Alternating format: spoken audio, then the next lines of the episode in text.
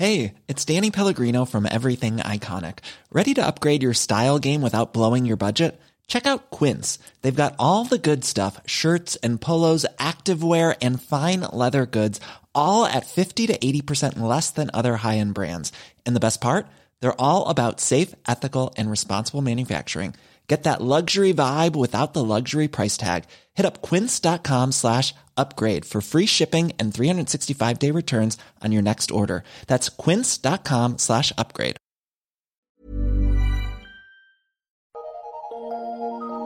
Eu sou Mário Persona e essas são as respostas que eu dei aos que me perguntaram sobre a Bíblia.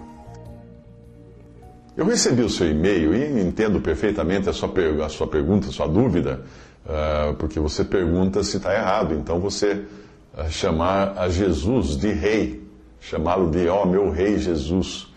Porque quando eu, quando eu escrevi ah, sobre o Sermão da Montanha, numa outra resposta, eu não quis dizer que Jesus não seja rei.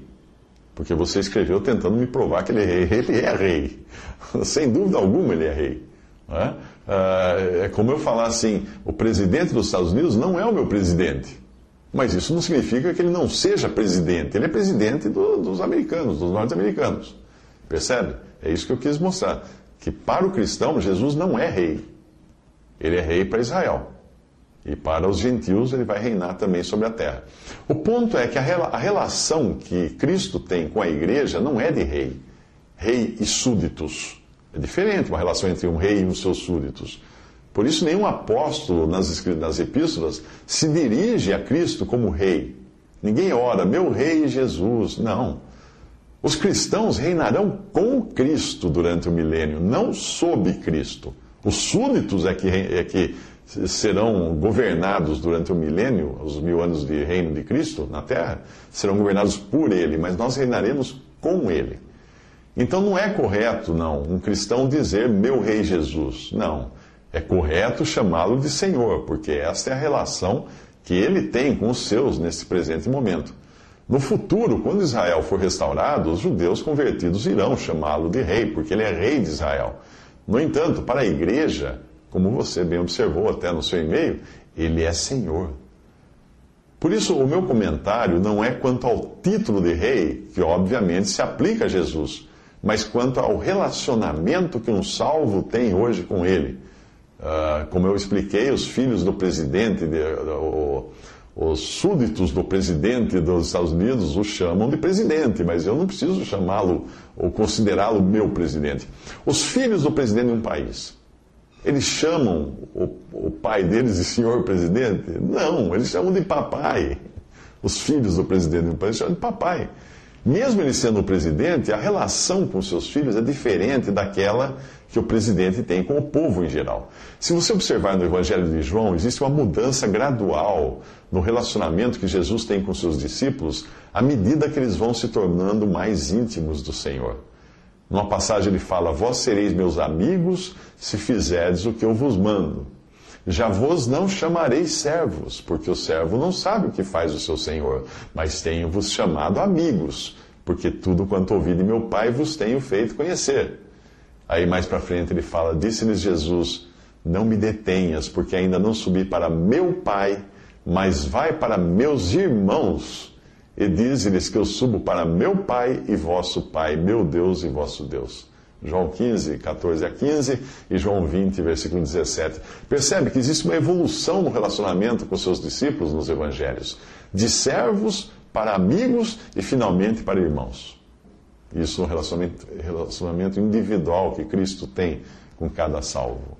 Ah, ele nos chama de irmãos, nós nunca temos essa liberdade de chamar Cristo de irmão. Eu não posso falar assim, Jesus é meu irmão. Não. Ah, eu, ele me chama de irmão. Hebreus 2,11. Porque assim o que santifica, como os que são santificados, são todos de um, por cuja causa não se envergonha de lhes chamar irmãos, dizendo: Anunciarei o teu nome a meus irmãos, cantar-te-ei louvores no meio da congregação. E outra vez, porém nele a minha confiança, e outra vez, eis-me aqui a mim e aos filhos que Deus me deu. Mas ainda que o Senhor nos chame de irmãos, nós não temos a mesma liberdade de chamá-lo assim. Ao menos eu não encontro qualquer passagem nas epístolas dos apóstolos em que eles tenham chamado a Jesus de irmão, se dirigindo a Ele como irmão. Uh, para nós, para cada cristão, o Senhor Jesus é Senhor. Jesus é Senhor. Veja também que nós não estaríamos corretos se nós o chamássemos de Pai, porque é a Deus Pai que nós nos dirigimos como Pai. O próprio Senhor Jesus, quando estava aqui, ele chamava o seu Deus de Pai. Subo para o meu Pai, ele fala, e vosso Pai, meu Deus e vosso Deus. Portanto, o correto é nos dirigirmos a Ele como Senhor Jesus, não como amigão, como fazem alguns, né? Ou aquelas pessoas que falam assim, aquele, aquele lá em cima. Uma pessoa que fala aquele lá em cima, ela está com medo de ter intimidade com Deus e com Cristo. Talvez ela nem creia no Salvador como seu Senhor e Salvador. E a gente fala aquele lá em cima. Quem é aquele lá em cima? Satanás está lá em cima também, o diabo está lá em cima. Satanás está nos céus, atualmente ele está nos céus. Enquanto ele não for expulso dos céus, o que vai acontecer lá em Apocalipse. Mas ele está lá em cima também. Quem é aquele que está lá em cima? Hum? então, é, o correto hoje é nos dirigirmos não como amigão, ou aquele que está lá em cima, ou nem como meu rei, uh, como fazem alguns, e nem mesmo chamá-lo de irmão, irmão Jesus. Não. Nós devemos chamá-lo de Senhor dirigirmos a Ele como Senhor, Senhor Jesus. É assim que nós devemos chamá-lo quando nos dirigimos a Ele. Esses detalhes podem parecer de pouca importância para alguns, mas quando nós nos acostumamos com as pequenas nuances da palavra de Deus, nós começamos a compreender melhor o que Deus diz no Salmo. No Salmo 32,8 ele fala assim: Instruir-te-ei e ensinar-te-ei o caminho que deves seguir, guiar-te-ei com os meus olhos. Pessoas que desfrutam de intimidade, como pai e filho, marido e mulher, irmãos numa mesma família, uh, eles sabem perceber as pequenas nuances que acontecem até na mudança de um olhar, não precisa nem falar.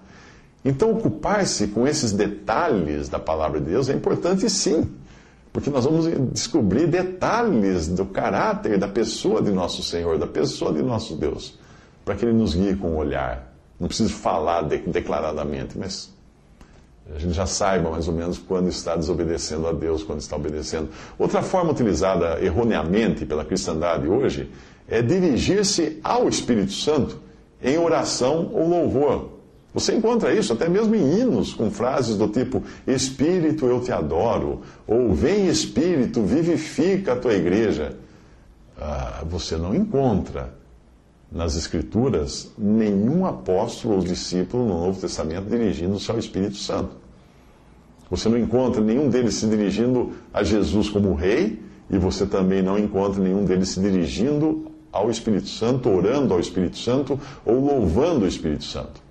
Apesar do Espírito Santo ser Deus, é a terceira pessoa da Trindade, na atual dispensação ele está na terra no caráter de servo trabalhando nos bastidores, incógnito. O seu papel, a sua função aqui hoje é dirigir todo olhar e toda atenção ao Deus Filho, Jesus.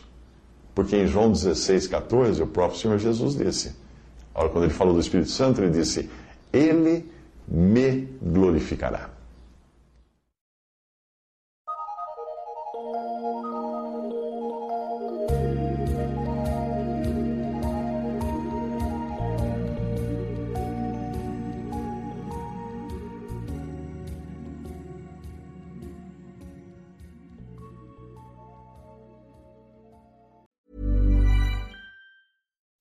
When you make decisions for your company, you look for the no brainers. If you have a lot of mailing to do, stamps.com is the ultimate no brainer. Use the stamps.com mobile app to mail everything you need to keep your business running with up to 89% off USPS and UPS. Make the same no brainer decision as over 1 million other businesses with stamps.com. Use code PROGRAM for a special offer. That's stamps.com code PROGRAM.